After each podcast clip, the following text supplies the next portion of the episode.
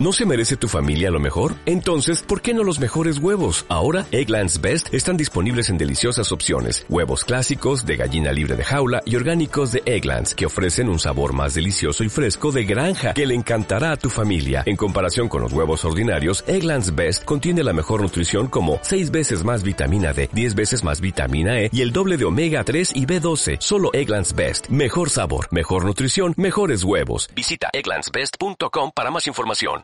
Welcome to Fight Club. Welcome to Shawshank. Welcome to Jurassic Park. Welcome to Hogwarts. Welcome to the 90s. Welcome to Shutter Island. Welcome to Facebook.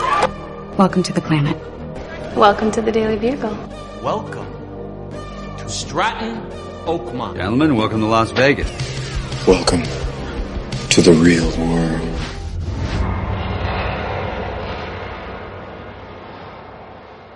Luces, cámara y cinemanía. Hola a todos, bienvenidos a otro episodio de Cinemanía. Esta vez eh, estoy yo solo, eh, los chicos de Café y Cine, los colaboradores todavía en esta tercera temporada eh, se están tomando su tiempo con esto de la enero, el, el, terminar las fiestas que siempre son muy como se alargan demasiado. Pero bueno, eh, ya tendrán tiempo de incorporarse. Esto es eh, cuestión de tiempo, de que poco a poco. Además, con la sección de del Rincón del Filmmaker también tenemos otros colaboradores que eh, invitados que están por venir. La agenda este año se está cerrando bastante bien. Lo que pasa es que, claro, estamos todavía empezando esta tercera temporada, que la verdad que está teniendo muy buen comienzo. Hoy eh, me gustaría hablaros de una película que os quiero comentar lo que me ha parecido a mí personalmente. No vengo a haceros una hipnosis porque no la necesita. Obviamente ya sabéis de qué película voy a hablar porque la habréis visto en el título. voy a hablar de Avatar 2. No voy a hablar de...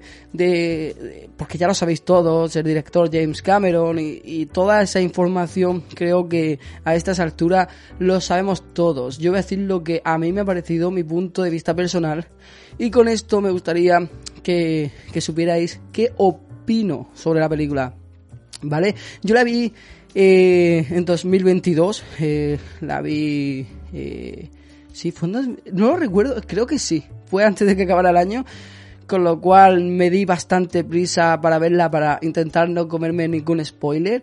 Y justo hace un. En, eh, sí, septiembre, octubre, creo que fue, me vi la primera. Eh, simplemente para eh, reforzar un poco. Claro, hace como 6 años que la vi y quería saber un poco eh, de qué trata bien la primera para refrescarla y, y, poder coger el hilo de la segunda. Bueno, pues a mí la segunda realmente yo esperaba un producto magnífico, esperaba algo eh, visualmente eh, especial, esperaba una aventura cinematográficamente en todos los sentidos, unas sensaciones y lo recibí, recibí totalmente lo que esperaba.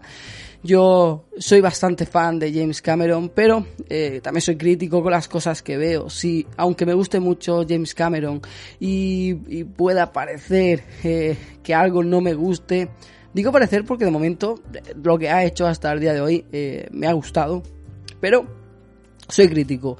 Hay actores que me gustan y han hecho películas que no van conmigo y no, no tengo pelos en la lengua a la hora de decirlo. Así que la película eh, es una obra de arte independientemente de que te haya gustado más.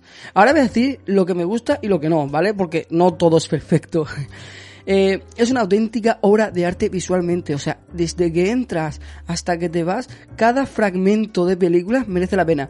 Eh, creo que está eh, hecho con mucho mimo y se nota los 13 años que tiene la película para ese rodaje con esta nueva tecnología, porque sí que es verdad que respecto a la primera se le nota gráficamente eh, más cuidado, mucho mejor hecha y se nota mucho las intenciones de James Cameron a la hora de lo que quiere eh, transmitir con la película, porque está todo creado al milímetro. Estoy hablando visualmente, luego vamos a la parte de guion, ¿vale? Vamos por partes. Eh, los colores, me parece que tiene unos colores vivos que te transporta a, a al lugar, eh, a Pandora. Eh, yo realmente eh, creo que es no la vi en 3D porque uso gafas y pensaba que me iba a molestar. Entonces hablé con algunos amigos que también usan gafas y me han dicho que no, no, no es tanta molestia. La vi en normal, también la disfruté mucho porque la, vi en la sala principal y creo que la pantalla iba preparada y, y el sonido eh, es un poco mejor que las demás salas. Eh, he ido mucho al cine y ya más o menos sé un poco qué sala merece la pena. Y visualmente la pude disfrutar mucho. El cine estuvo a la altura de la película en instalaciones. El público es la primera vez que en mucho tiempo he disfrutado una película sin que nadie hable, con lo cual eso me ayudó mucho a la experiencia ya que tengo muy mala experiencia con el cine, siempre hay alguien hablando o hay niños. Esta vez la sala estaba a full, o sea, estaba eh, completa y la verdad que la gente respetó mucho, no hubo mucha incidencia, no se levantaron mucho a pesar de que de su, de su duración la pude disfrutar bastante bien. Ahora, tengo pensado ir al cine a verla en 3D, pero como han ido saliendo más títulos y tampoco que tenga mucho tiempo para ir al cine, tengo que gestionarlo muy bien, así que creo que me voy a no quiero perdérmela en 3D, pero por circunstancia voy a tener que hacerlo, aunque no lo sé todavía. Eh, visualmente y, el montaje es una auténtica pasada, o sea, la he disfrutado en todo su esplendor.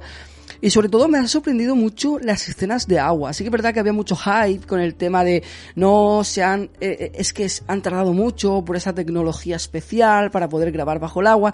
Yo realmente no he notado, a ver, no, no es que no haya notado la diferencia, sino que no sé en qué momento se ha abusado mucho del CGI todo lo digital que tiene bajo el agua y que es real, porque sí que es verdad que como todo está tratado digitalmente, no sabes dónde comienza lo, digital y dónde acaba lo, real.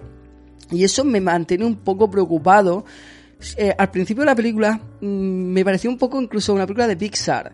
Pues lo vi demasiado, demasiada animación, o sea, está tan vivo, tan colorido, eh, tan digitalmente perfecto que llega a parecer un poco animación digital como las películas de Pixar. Eh, entonces, el primer impacto no fue muy positivo, fue en plan, wow, ¿qué estoy viendo? O sea, demasiado digital, no sé si me va a gustar. Pero conforme te vas metiendo más y te vas integrando más en esa atmósfera de de Pandora, con eso, como que te integras y ya empiezas a, a ver la película con ese punto más real, ¿verdad?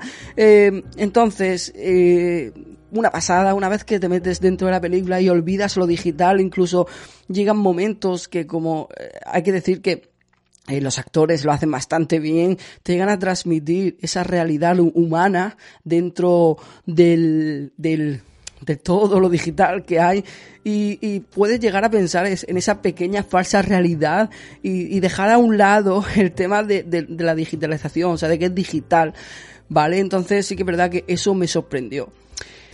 Eh, me ha gustado mucho. A mí la trama yo, es que la gente, yo he escuchado comentarios de, no, es que esperaba otra cosa, la trama es muy sencilla, es algo un poco eh, del punto A al punto B. ¿Qué esperáis? ¿Qué esperáis? O sea, no se puede esperar mucho más. O sea, no hay que ser mm, un experto para saber que la trama iba a ser esa. O sea, tú de una... Eh, es que es algo un poco quizás está un poco más implicado en la mente más cinéfila, pero es algo que se sabe. O sea, tú vas a ver Avatar sabiendo de qué trata y sabes más o menos de qué va a ir la trama. Así, incluso en el tráiler ya te lo están vendiendo y te lo están diciendo. Oye, voy a ir no voy a decir spoiler, ¿vale? Esto es mi sensación. El caso, te lo dicen en el tráiler, oye, vaya, voy a ir de este, de este palo, esto es lo que te voy a ofrecer, ¿vale? Vienes a disfrutar de un poco de algo que ya más o menos te puedes imaginar, ¿no? las críticas de, no, es que me parece un poco... Eh, eh, que, se parece mucho, se asemeja a la primera, un poco lo mismo. Es eso lo que vas a ver. Te están vendiendo ese producto. Disfruta lo que te, las sensaciones de ese, de ese traslado a Pandora y de esas, eh, de ese montaje tan bien cuidado y ese mimo que le pone James Cameron a la historia, ¿vale?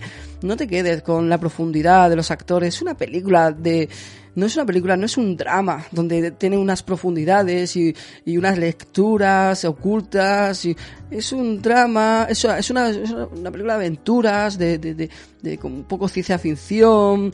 Eh, verla con esos ojos, ¿vale? No y tampoco tan tiquismiquis con eso porque eh, tampoco vas a buscar un, un padrino, ¿sabes?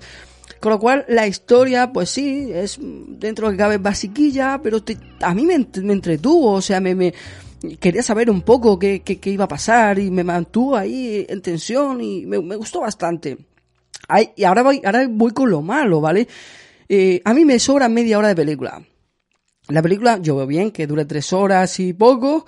Eh, es una película que se disfruta, lo vuelvo a repetir. Eh, es una película que son tres horas bien pagadas, pero no voy a decir spoiler, pero a, al final la película creo que me sobra 20 minutos del final y 20 y 10 minutos del centro. O sea, del de cuando están en, en, en esa batalla, que, eh, me, me, me, sobra. Me sobra ciertas escenas, es como que te, te sobreexplican algo. O sea, yo tengo la sensación de que eh, James Cameron en algunas ocasiones me sobreexplicaba algo pensando, haciéndolo con el fin de que el público sepa, pero ya se sabe, o sea, yo creo que son cosas que, que no hace falta explicarla y, y, hay escenas que creo que incluso se repite el patrón, ¿vale? Eh, en una película de este tipo siempre hay eh, varios grados, está el, cuando eh, el principio de algo que, que, va a pasar algo, cuando está pasando y cómo se resuelve, ¿vale? El va a pasar, está pasando y se resuelve. Pues ese patrón se repite eh, al final de la película como cuatro veces. Va a pasar, pasa, se resuelve. Va a pasar, pasa, se resuelve. Va a pasar y es como que, vale, eh, ya está, ¿sabes? Ya, ya, en, en la primera, me, me está manteniendo en tensión, pero ya está, o sea, ya lo has resuelto, llama, el clímax ha llegado, da, ofréceme algo más, pero no me lo repitas más, porque creo que es como lo mismo. Entonces eso creo que es lo que la gente se ha quejado, esa media hora que, que, que sobra, creo que es ese patrón que se repite, que sí, que, que te ofrece 20 minutos más de acción, pero es una acción innecesaria. Eh, después de, de, haber estado viendo eh, las primeras escenas de, de, de lucha, como que ya está, es suficiente, ¿no? O sea, ya está. Eh, otras personas he, leído que dicen que la historia como que no te resuelve mucho. Por ejemplo, hay al principio una señora que es como la nueva sargento, la manda más, que luego no vuelve a salir la película. Y yo entiendo, mucha gente se queja de eso, ¿no? Es que hay mucho. Y luego, ¿qué pasa con los navis? Que no se sabe mucho, no, no. Está claro que van a ser cinco películas. no queráis saber la segunda película en tres horas todo lo que va a pasar. Hay que dejar algunos flecos abiertos para dar parte y para dar lugar a que se solucionen en las siguientes entregas. Obviamente, eh, relax, ¿sabes? O sea, no te pueden explicar todo y cerrar todo un círculo de una trama para después en la tercera parte inventar algo que ya está cerrado, que es el error de muchas sagas, que te cierran todo el círculo argumental en una película, intentan abrírtelo con otras vías en otra y no funciona, porque ya es otra historia independiente o es algo que no interesa. Aquí James Cameron ha ido dejando semillitas abiertas a, a que se resuelvan en otras entregas, y eso es básico, y lo sabemos. Así que no veo que el guion tenga agujeros, como he leído ahí en, en YouTube, eh, agujeros en el guion. De, o sea, simplemente yo pienso que cada uno lo tiene que transmitir de una manera y pensar que se resolverá. Si luego después de las cinco películas esas cosas no se han resuelto, puedo entender que sí que hay un agujero de guion. Pero de momento no, chill out, relax, que todavía falta mucho. Y en teoría esa es mi sensación. Avatar me parece una película muy buena, eh, gráficamente, o sea, visualmente me parece una locura. Sí que quizás al principio te va a chocar un poco tanta fluidez y calidad, porque parece que está hecha como a, a 200 FPS, se ve todo como muy fluido. Y, y te puede chocar un poco, pero eh, una vez que pasa 15 minutos, te integras estás dentro de la trama y demás, y ya como que se te olvida un poco el tema digital. Eh, la película le sobra un poco de, tiempo, pero en fin, eh, en fin, me, me, gusta. O sea, al fin y al cabo es una película bastante completa, así que eh, para mí está aprobada, eh, recomiendo verla, es una película que ya ha hecho historia. Ha recaudado mucha pasta y, lo que le queda por recaudar James Cameron lo ha vuelto a hacer. Así que yo soy Cosme Izquierdo, esta ha sido mi, mis sensaciones y mi crítica a la película Avatar 2 y espero que os guste, si te gusta este podcast compártelo y espero verte en las siguientes entregas. Hasta luego. Y hasta aquí el podcast de hoy. Recuerda suscribirte en tu plataforma de podcast favorita y seguirnos en nuestras redes arroba thinkvisuals y arroba cosmeinc.